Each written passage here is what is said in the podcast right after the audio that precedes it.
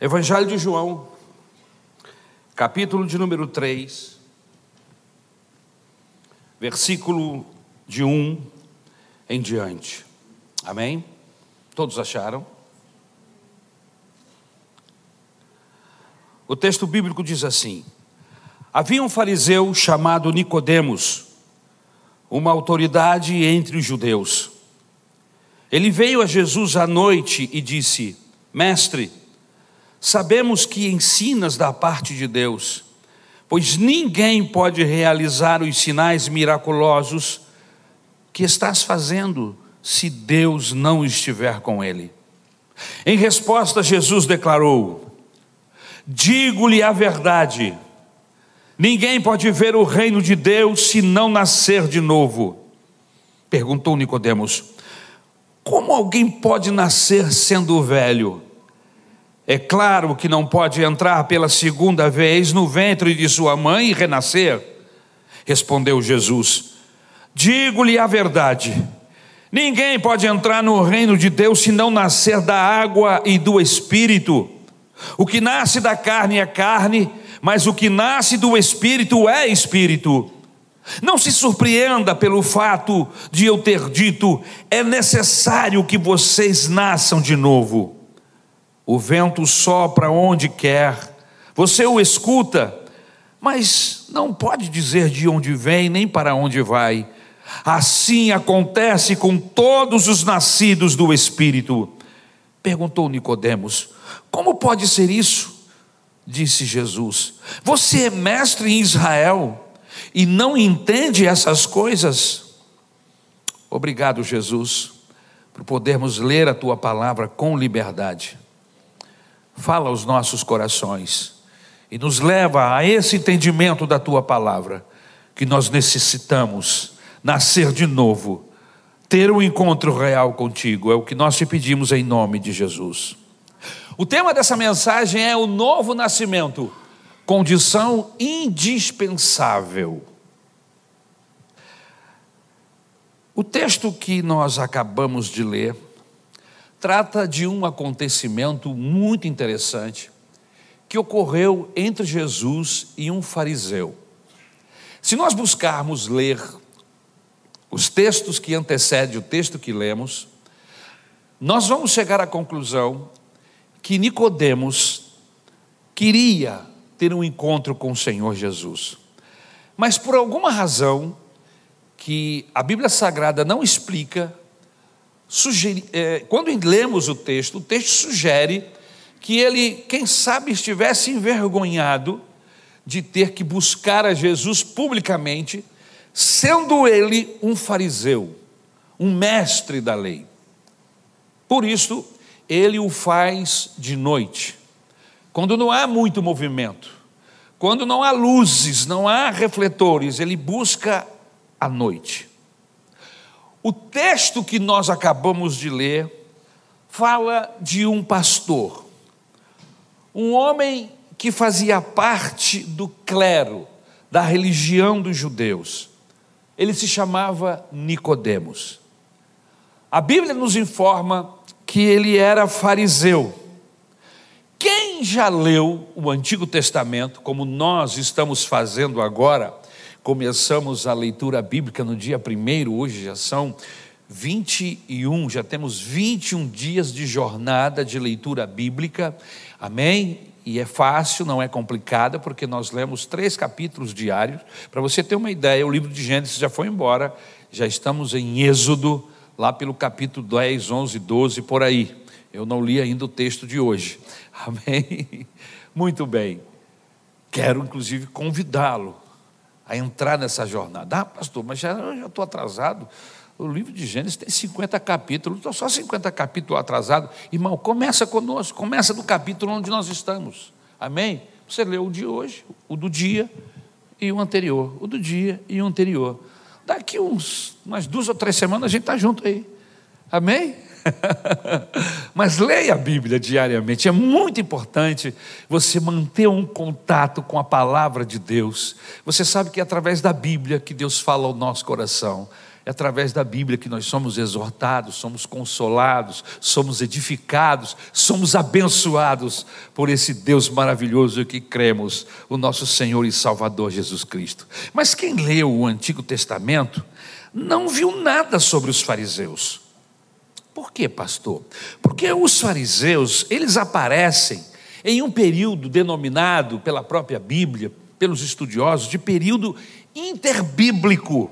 Esse período interbíblico que é entre o Antigo Testamento e o Novo, e mais ou menos, irmãos, tem uns 400 anos de distância entre um e outro, aproximadamente. O último profeta profetiza e depois há um silêncio de Deus de aproximadamente, aproximadamente 400 anos. E é nesse período que aparecem os fariseus. Fariseu significa separado. Eles, a princípio, se tornaram defensores da história de Israel. Os fariseus, meus irmãos, eram os judeus mais ortodoxos, mais conservadores, mais fiéis às tradições dos judeus. Eles também eram muito, muito influentes na época de Jesus. Os fariseus eram a, a maior seita na época de Jesus. Só para que você tenha uma ideia, para que você saiba, o sinédrio né, era composto, na sua maioria, de fariseus. Sinédrio, pastor, o que, que é o sinédrio? O sinédrio, em Jerusalém, havia dois tribunais: um para causas civis, que era comandado pelos romanos, e o outro tribunal era um tribunal religioso, conduzido pelos judeus, o tal sinédrio. Era ali que eles julgavam todas as questões da religião, a prática e tudo mais. Então, veja só que interessante. Por exemplo, no julgamento de Jesus, os judeus queriam condená-lo à morte. Lembram-se disso? mas só conseguiram crucificá-lo porque o acusaram de ser rei dos judeus. Diante da lei romana, o Senhor Jesus não tinha cometido crime nenhum. Mas para os judeus religiosos, segundo suas, suas é, é, é segundo a sua interpretação do texto do Antigo Testamento, Deus não tem filho. E Jesus jamais poderia dizer-se ou chamar a si mesmo de Deus. E vai por aí. São muitas acusações nesta área. Jesus só foi crucificado por causa deste grupo de pessoas que o julgaram culpado e o levaram até a morte. Muito bem, então você já sabe o que é um fariseu, e você já sabe o que é o sinédrio, e você já sabe o que representa o fariseu, e você sabe quantos fariseus haviam no sinédrio. O texto bíblico diz que era a maioria. Então são informações importantes. Outra coisa importante falando do farisaísmo é que um filho de fariseu, aos 14 anos de idade, já sabia decorado todos os cinco primeiros livros da Bíblia. Irmão, tem gente com dificuldade para decorar o Salmo 23. Os caras, com 14 anos, já tinham o Pentateuco na mente. É mole. Ou você quer mais? dá até vergonha, não dá? Uma vergonhinha assim? É? Aquela vergonha alheia que o pessoal fala. é, 14 anos, só os cinco primeiros livros da Bíblia. É mole, irmão. Só Gênesis tem 50 capítulos. E vai por aí, Gênesis, Êxodo, Levítico, Deuteronômio, Números. Irmãos, é muita informação, é muita coisa. E os meninos já tinham isso, só a Janete para guardar essas informações todas. Você foi escolhida da noite, Janete, prepare-se. Ou seja, esses caras, com 14 anos já tinham Pentateuco. Você imagina quando eles tinham 30 anos, quando eles tinham 50 anos, eles tinham a Torá na, na mente todo o Antigo Testamento, ou a maior parte do, Novo, do Antigo Testamento gravado na mente. Nicodemos, ele era só o principal deles. Não era um qualquer, não era um fariseu qualquer. Era o principal de todos os, os fariseus. Por isso, o Senhor Jesus Cristo o repreende da maneira como o repreende aí no versículo 10. Jesus o, o repreende por causa da sua grande ciência. Ele tinha ciência das Escrituras, ele conhecia com profundidade as profecias, inclusive acerca do Messias.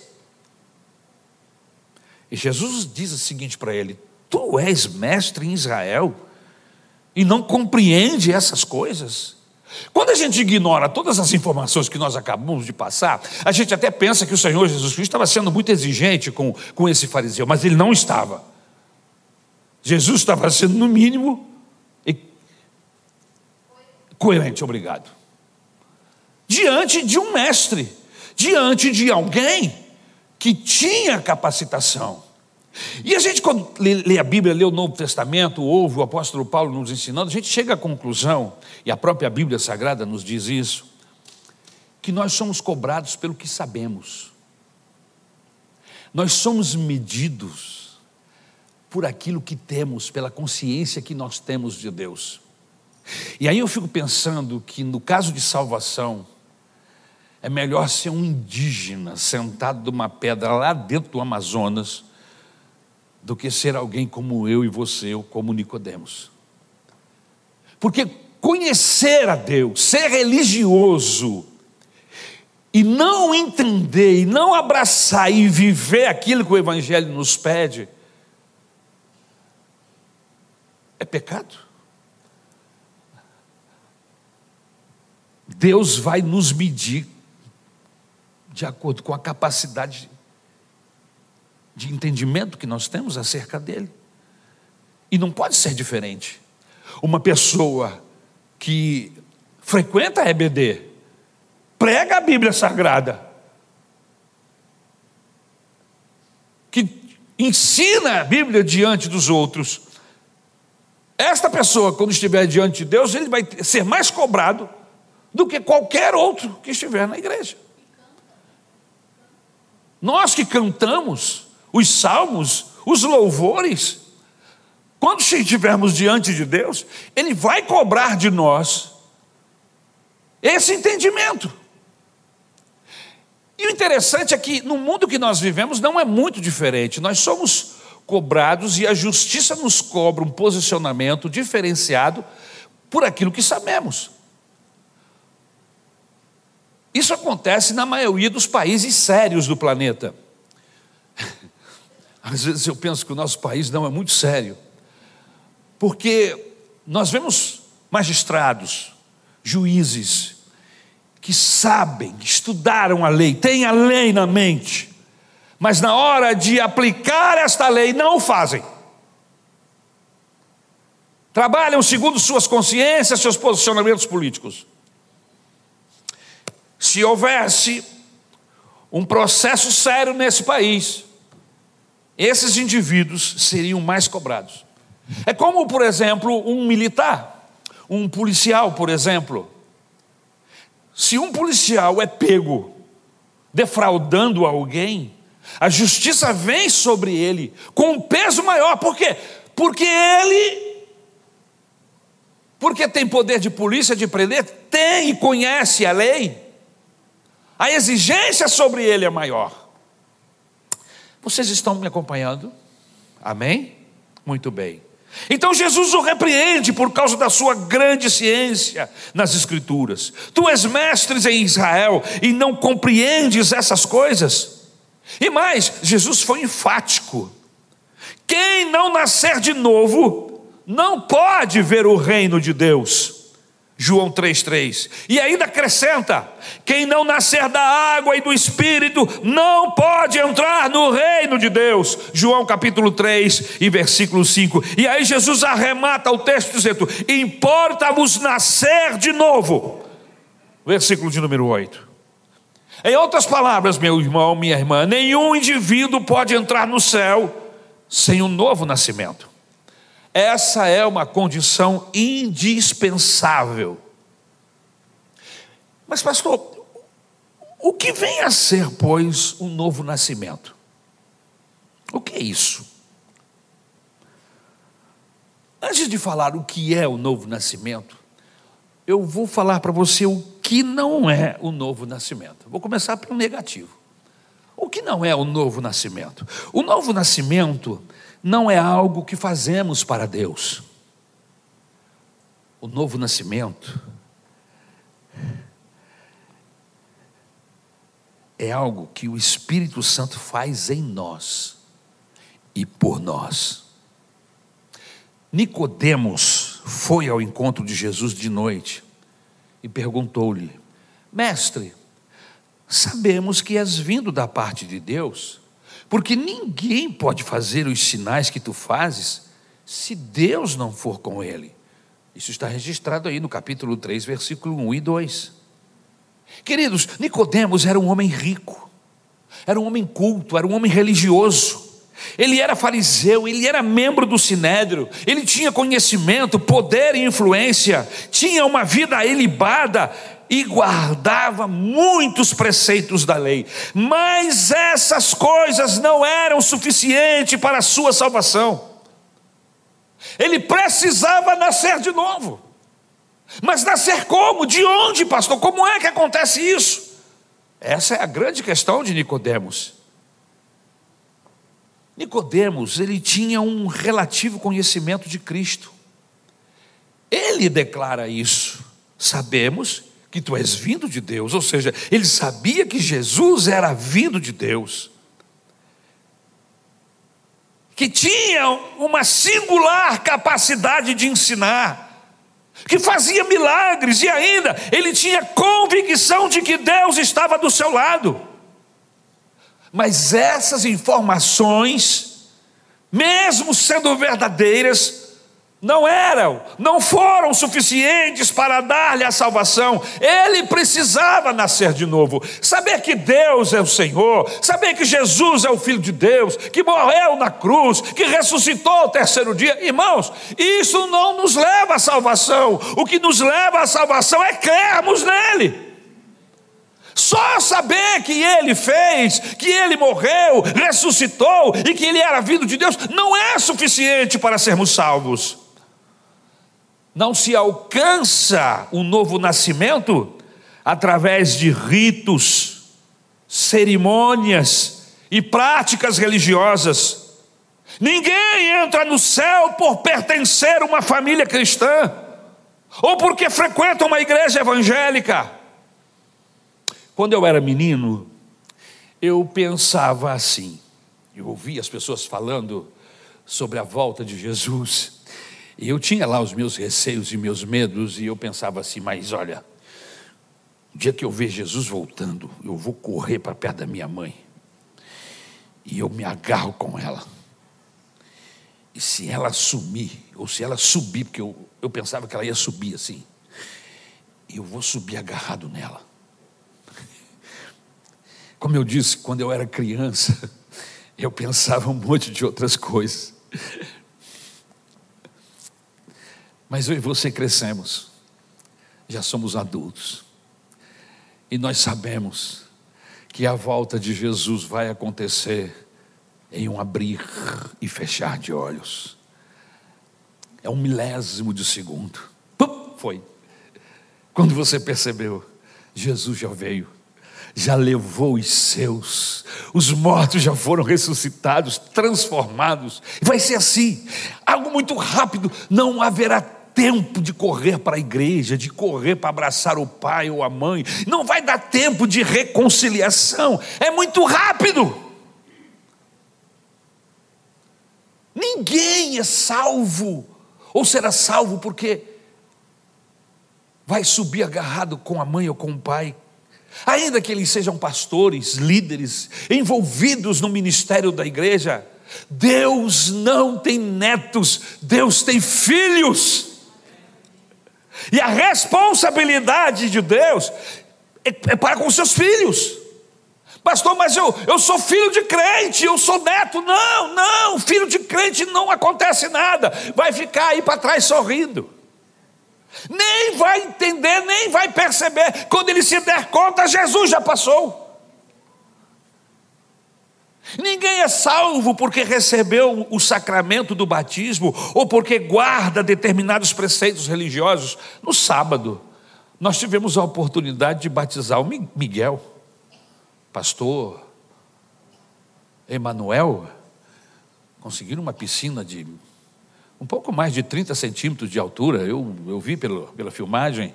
Foi um sacrifício batizar o Miguel naquela piscina. Era quase uma poça d'água. E eu vi que o pastor fez força para empurrar o, o Daniel nas águas para ele. O Miguel. Hoje de manhã nós estávamos orando por ele. E eu tive a oportunidade de dizer uma coisa para o Miguel, e vou dizer outra vez. Miguel, você deu um passo muito importante. Você declarou publicamente a sua fé em Cristo Jesus, porque o batismo é isso. É uma declaração pública de que agora eu sou de Jesus. Mas isso não salva você.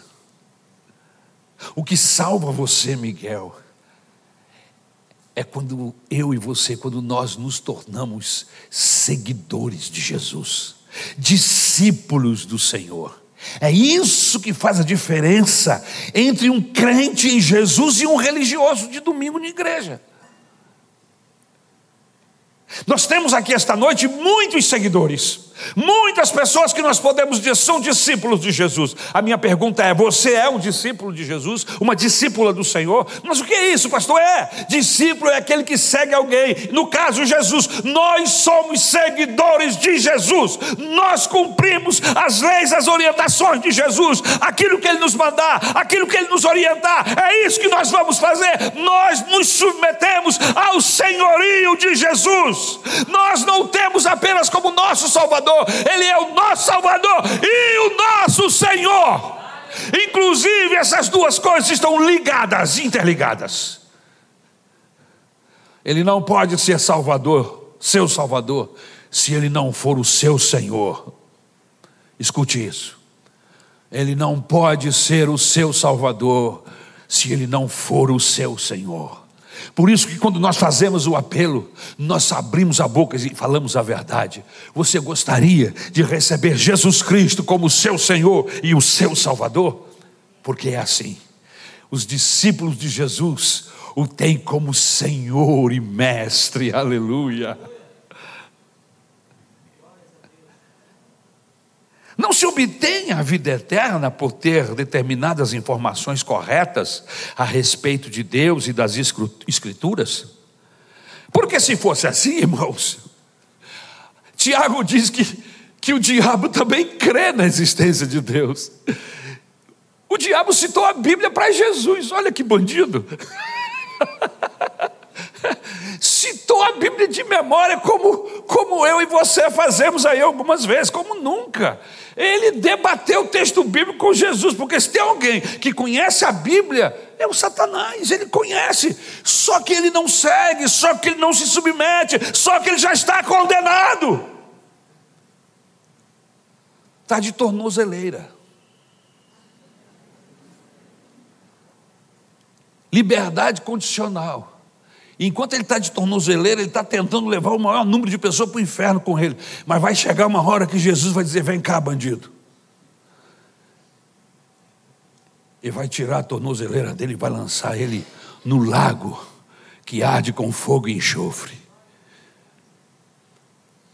Se nós vamos estudar o Apocalipse um dia desse, ele vai ficar preso por mil anos. Jesus vai acorrentá-lo por mil anos e vai reinar sobre esta terra.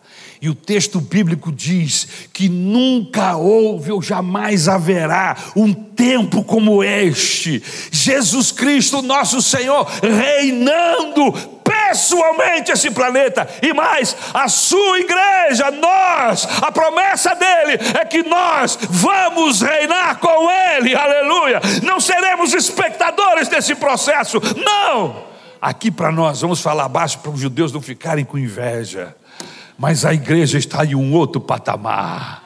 Judeu vai herdar a terra, nós vamos herdar os céus, aleluia. É outro nível, é outro patamar, aleluia. Nós não vamos precisar comer da árvore da vida, eles sim, porque vão estar aqui fisicamente como homens, mas nós teremos um corpo semelhante ao corpo de Cristo, um corpo que não adoece, que não está exposto a qualquer tipo de circunstância humana como nós estamos, tristezas, abatimentos, enfermidades, não teremos um corpo igual do Senhor Jesus. E isso vai acontecer assim, em um estalar de dedos, em um abrir e fechar de olhos, segundo o que Paulo nos explica e nos ensina em Tessalonicenses, no capítulo de número 4 e 5.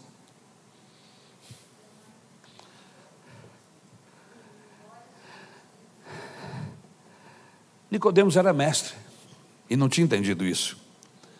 Nicodemos era um especialista nas escrituras, mas não estava salvo. Faltava ali um novo nascimento. Mas, pastor, por que você está pregando essa palavra hoje aqui? Senhor está dizendo que eu, que eu preciso nascer de novo. Eu já estou aqui nessa igreja há 30 anos, pastor. Você lembra que você passou aqui há 10 anos atrás? Eu já estava aqui. Você lembra que desde 1996, a primeira vez que o senhor pastoreou aqui, eu já estava aqui.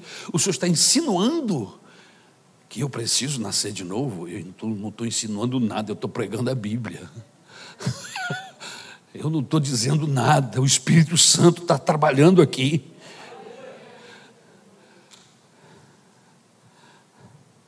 Irmãos, a religião dá entendimento intelectual, mas não consegue produzir relacionamento com Deus. E é isso o grande diferencial. Que nós podemos ter conhecimento da religião, mas isso não vai gerar relacionamento com Deus. Veja no versículo 2: ele sabia no intelecto, mas estava muito longe de Deus. Ele estava tão longe que tinha que nascer de novo. Um cara que tinha Torá na cabeça. Versículo de número 3. Agora, o pior é que ele não podia entrar. Ele via o reino, mas não podia entrar, porque para entrar tem que nascer de novo. Foi o que o Senhor Jesus disse. Assim são os frequentadores de igrejas. Eles não conseguem ver o reino de Deus. Por isso não podem entrar. Aí pensam que isso aqui é um movimento religioso, quermesse, entendeu? E ficam de evento em evento. Né? E aí vai um ano, dois anos, três anos, trinta anos. E aí você se torna um indivíduo com toda a capacidade para montar uma feira, para montar um movimento social, para montar um, um movimento de ajuda aos carentes e necessitados. Rapaz, o que tem na igreja evangélica de gente com capacitação em diversas áreas, pega um grupo de pessoas que não sabem cantar e faz deles cantores, e, e músicos, e, e, tem todo um movimento social que envolve a igreja, que eu não estou aqui esta noite condenando absolutamente, mas eu quero dizer para você que igreja não é só isso, igreja não é só movimentos.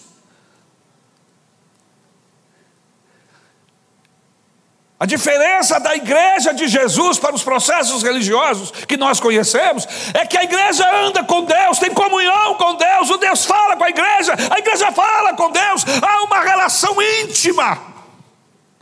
E por causa dessa relação íntima, a nossa vida é diferente. A nossa maneira de, de, de, de olharmos o mundo, as circunstâncias que nos envolvem, é diferente. Você é um amado de Deus. Jesus Cristo morreu na cruz do Calvário por você. O Espírito Santo habita em você. Levanta-te, anima-te, aleluia, porque Deus tem algo para você ainda. Não desista, porque Deus não desistiu de você. Você faz parte dos eleitos do Senhor. E eu vim aqui esta noite para te dizer isso, no nome de Jesus. O cristianismo de hoje, infelizmente, vai conduzindo as pessoas assim como a religiosidade de Nicodemos o conduzia. Ele não podia ver o reino de Deus. Agora, que processo religioso é esse que esse homem estava envolvido? Que processo religioso é esse que muita gente está envolvida nos nossos dias? Que ele não consegue ver o reino de Deus. Ele não consegue ver o projeto de Deus, o grande projeto de Deus. Não é termos templos e muita gente dentro desses templos. Nós até fazemos isso porque não temos como, aonde reunir um, um número de pessoas, e eu não estou aqui pregando contra isso. Mas o que eu estou dizendo para você, que o grande projeto de Deus é salvar gente, é curar pessoas, é manifestar-se através da sua igreja, aleluia. Não é para que simplesmente venhamos aqui no domingo e nos juntemos para cantar louvores e dar um tapinha nas costas um do outro e pronto, isso é, isso é, isso é religião, isso é, isso é evangelho. Não, irmão, evangelho é algo mais, é muito mais. O cristianismo de hoje produz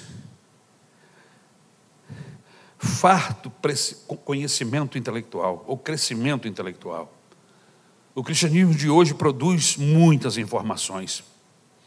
O cristianismo de hoje produz pregações para todos os gostos, cultos para todos os tipos de pessoas, programas de televisão e de rádio para todos os tipos de pessoas, mas nada disso consegue produzir no coração das pessoas relacionamento com Deus.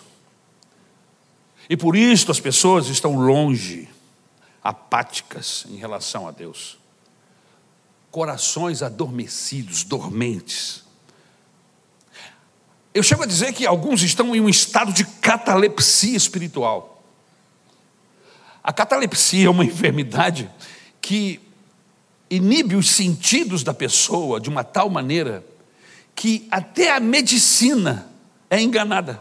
É incrível.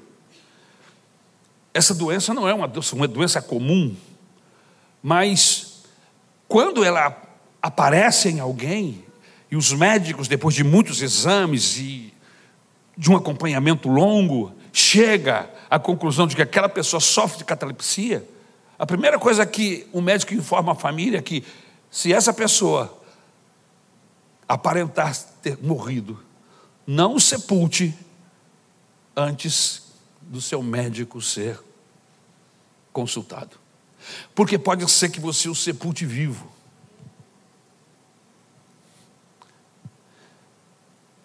Porque os sentidos da pessoa vêm a um estado zero, que é preciso ter um conhecimento da enfermidade, da doença. Eu me lembro de um artista, eu era pequeno, esse artista faleceu. Não me lembro muito o nome dele agora, já fazem muitos anos. Sérgio Cardoso, exatamente. Ele tinha essa enfermidade. E eu me lembro que todos nós ficamos muito assustados, eu era moleque nessa época, década de 60, se eu, 70, se eu não estou enganado. E ninguém sabia que ele tinha essa enfermidade. Só ele e, e alguns membros da família e o médico, que, por acaso, quando ele aparentou ter morrido, entrou nesse estado de catalepsia, o médico estava fora do país. E não conseguiram contactá-lo, não havia WhatsApp naquela época, os telefones eram um horror, meus irmãos. Você pedia ligação de manhã para telefonista completar à tarde. Desgraça pura, você não viveu isso, mas você não sabe o que é isso. Você pediu uma ligação aqui para Brasília ou para qualquer outro estado, juiz de fora, o telefonista te ligava às 5 horas da tarde, você pediu às 9 da manhã. A sua ligação completou.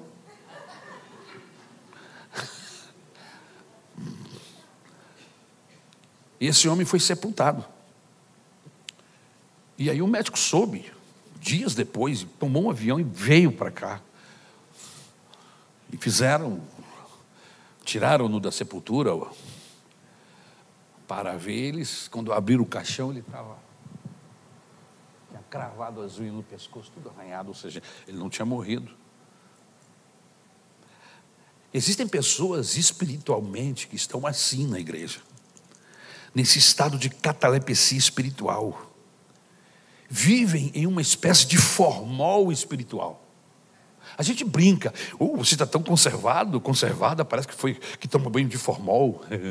É porque o, o formol é um, é um líquido, uma química que é usada para preservar impedir um estado de putrefação, para que ele haja rapidamente. Então, ele dá uma protegida.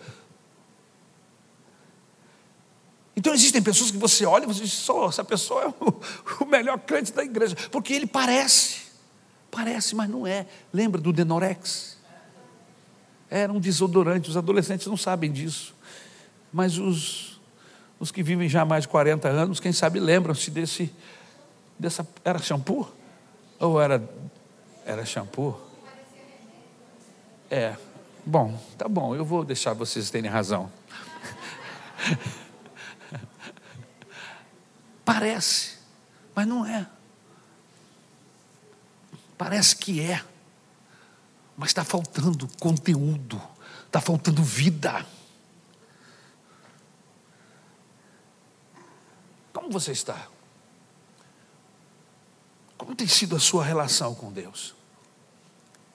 Irmãos, eu sempre que vou mudar de igreja por questão do, do rodízio, dos trilhos, eu sempre peço a Deus, Deus, me oriente com mensagens que, que fale o coração. Que tipo de mensagem eu vou trazer, eu vou levar, eu vou trabalhar esse ano ou esses três anos na nossa igreja querida de Jacarepaguá.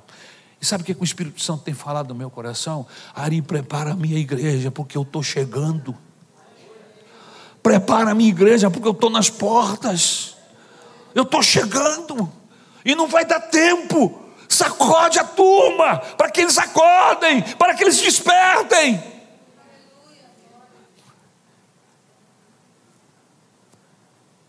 Nicodemos sabia tudo de religião, mas estava longe de Deus.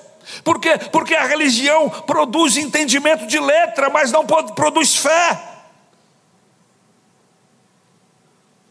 A fé vem pelo ouvir e ouvir a palavra de Deus. Os maiores incrédulos que temos ouvido falar estão dentro das igrejas. Segundo as pesquisas, os livros mais ateus que já foram escritos foram escritos por cristãos. Que incrível! Irmãos, a religião só produz entendimento da letra, não produz fé. Fé é resultado da ação da letra e da ação do Espírito Santo na nossa vida. Eu falei o que não é, mas eu quero falar o que é novo nascimento. Em segundo lugar, o que é o novo nascimento? O novo nascimento, pode mudar aí, gente. O novo nascimento é uma obra monergística do Espírito Santo. Monergística, pastor, que nome é esse? Esse nome, monergismo, tem a ver justamente com esse tema, com o novo nascimento. Nós que cremos em Deus, em Jesus e no Espírito Santo, nós cremos, e isso é um monergismo, que esse convencimento no homem do seu pecado, da, da justiça e do juízo de Deus, só pode ser feito por uma pessoa, o Espírito Santo de Deus. Esse convencimento não é em uma escola, não é dentro de uma faculdade ou de um seminário. Esse convencimento, ele não acontece por si só, não. É uma obra do Espírito de Deus. Isso é monergismo. Nascer de novo é nascer de cima, nascer de novo, é nascer do alto, nascer de novo, é nascer do Espírito, aleluia. É uma obra de Deus em mim e em você. Não é algo que vem de nós mesmos, é algo que vem de cima.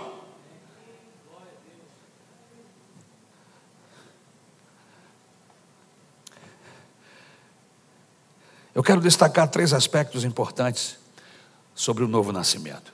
E eu vou terminar primeiro lugar, primeiro aspecto que eu quero destacar do novo nascimento é que o novo nascimento ele é produzido pela Bíblia, pela palavra. Isso é o que Jesus quis dizer com o nascer da água. Ele falou, Nicodemos, é necessário que você nasça da água. Quando nós lemos a Bíblia, Deus fala conosco. É por isso que o Espírito Santo constantemente está tomando pastores, líderes, professores de ABD, gente que ama Jesus, para levar os seus alunos, levar a igreja a ter um encontro com a Bíblia Sagrada. Um homem começa a ler a Bíblia, começa a ter um relacionamento mais próximo com a palavra de Deus, e algo começa a acontecer dentro do seu coração, algo poderoso, é a ação da palavra. Jesus disse: Você, Nicodemos, precisa nascer da água. Versículo de número 5, capítulo 3. A água que nos purifica não é a água do batismo, a água que nos purifica é a água da palavra de Deus. Romanos capítulo 10 e versículo 17. Nós somos gerados pela divina semente da palavra. É o que diz Pedro quando escreve do capítulo 1 e versículo 23. Quando ouvimos a palavra, a divina semente germina dentro de nós, produzindo uma nova vida. Aleluia. Em segundo lugar, e eu começo a terminar, o novo nascimento, ele é produzido pelo Espírito Santo. Primeiro pela palavra, depois pelo Espírito Santo. O Espírito Santo é o agente do novo nascimento. Ele. Nós somos salvos pelo lavar regenerador do Espírito Santo. Jesus falou: você não pode nascer de novo. Você precisa nascer de novo, Nicodemos, da água e do Espírito. O que, que acontece com essa ação do Espírito em nós, pastor? Ele, o Espírito Santo, ele implanta em nós o princípio da nova vida, e então somos gerados de novo. Essa ação do Espírito Santo, ela é invisível, porém perceptível. É como o vento, aleluia, que você não sabe de onde vem, nem para onde vai, mas você percebe seus efeitos. As pessoas que tiveram um encontro com Deus, e nasceram de novo,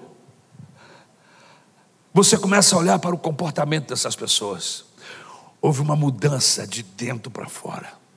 Há um hino antigo na harpa cristã que diz assim: Que mudança em mim fez o meu bom Jesus entrando no meu coração.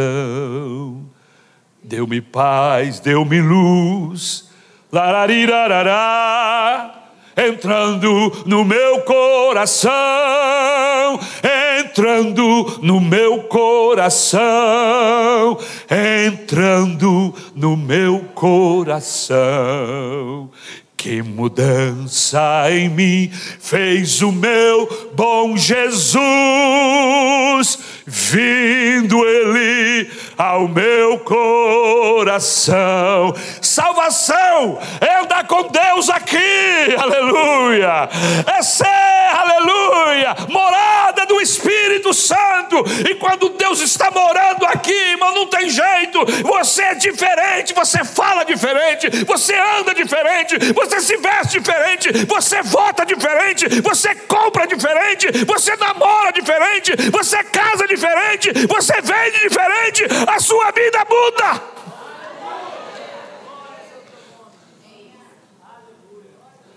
Não dá para ter Deus aqui dentro do coração e continuar vivendo igual antes, igual vivíamos antes. Aleluia. O Espírito é livre, Ele é soberano nessa ação salvadora. Ele é como o vento, Ele sopra onde quer, nós não podemos detê-lo, retê-lo. A salvação é uma obra exclusiva e soberana de Deus. Ninguém pode determinar onde o vento do Espírito vai soprar. E ninguém pode deter e dizer assim ou assado. Não, ele é livre e ele age aonde quer, da forma que quiser, com quem quiser. E eu termino. Em terceiro lugar, terceiro aspecto dessa ação do novo nascimento. O novo nascimento, ele é produzido do sacrifício vicário de Cristo. Primeiro, pela palavra. Amém? A fé vem pelo ouvir e ouvir a palavra de Deus. ler a palavra de Deus, reter a palavra de Deus, cumprir, viver a palavra de Deus. E essa é uma disposição que eu e você temos que tomar. Aleluia. Segundo, é uma ação externa, é de fora para dentro, é de cima para baixo. Não, não são os meus esforços, não são a, não é a minha maneira de ser, não. É Deus agindo é intervenção de Deus. Por isso, nós evangélicos raízes, nós chamamos e dizemos que o maior milagre que acontece no ser humano não é um cego ver, um paralítico andar, um mudo falar, não. O maior milagre de Deus na vida do homem é quando Jesus entra na vida dele e transforma ele em uma nova criatura. Um pecador perdido em um pecador remido, um pecador condenado e um pecador absolvido pela graça de Deus. O novo nascimento é produzido pelo sacrifício da cruz. Foi Ele, Jesus, que desencadeou o processo, que startou o processo. Antes da cruz difícil, Ele startou. Ele subiu ao Calvário e disse: Vinde a mim, todos vós que estáis cansados e sobrecarregados, vinde a mim, eu vos aliviarei. Tomai sobre vós o meu jugo e aprendei de mim, que sou manso e humilde de coração. Aleluia. Assim diz o texto bíblico, como Moisés levantou a serpente no deserto, Jesus foi levantado na cruz. Houve um momento no caminho entre o Egito e a terra prometida. O povo estava acampado em um determinado lugar, não me lembro bem o nome do lugar, do espaço onde eles estavam. E apareceram serpentes. E as serpentes começaram a picar as pessoas. E a serpente, a picadura era mortal. E aí Moisés, obedecendo uma orientação de Deus, disse: Moisés, faça uma imagem da serpente, coloque em um mastro e levante esse mastro bem alto no meio do acampamento. Todas as pessoas que estiverem andando dentro ou fora do acampamento, quando sentirem a picada da serpente, não importa onde estejam, olhem para a serpente de metal, porque o veneno não lhes fará dano. E aí começou a acontecer. A turma era picada, mas aí eu levo para a serpente e não morriam. Mas o que, que, é isso, pastor? Irmãos, Deus tem as suas formas e as suas maneiras. Eu não, eu não consigo explicar tudo, mas eu consigo entender uma coisa: aquela serpente num, em cima daquele mastro, lá no meio do acampamento, era uma simbologia. Que simbologia? Um dia, Deus vai providenciar a cura, a libertação de todos que foram inoculados pelo pecado. E quando as pessoas inoculadas pelo veneno mortal do pecado olharem para a cruz, olharem para Jesus, as cadeias cairão, o pecado não terá mais domínio sobre eles. Aleluia! Então, assim como os israelitas foram curados das, da mordedura das serpentes abrasadoras, quando olharam para a serpente de bronze, assim também aqueles que inoculados pelo veneno mortal da antiga serpente, Satanás, olham com fé para Jesus. E quando olham para Jesus, são perdoados de seus pecados, recebem o dom da vida eterna, aleluia você já nasceu de novo?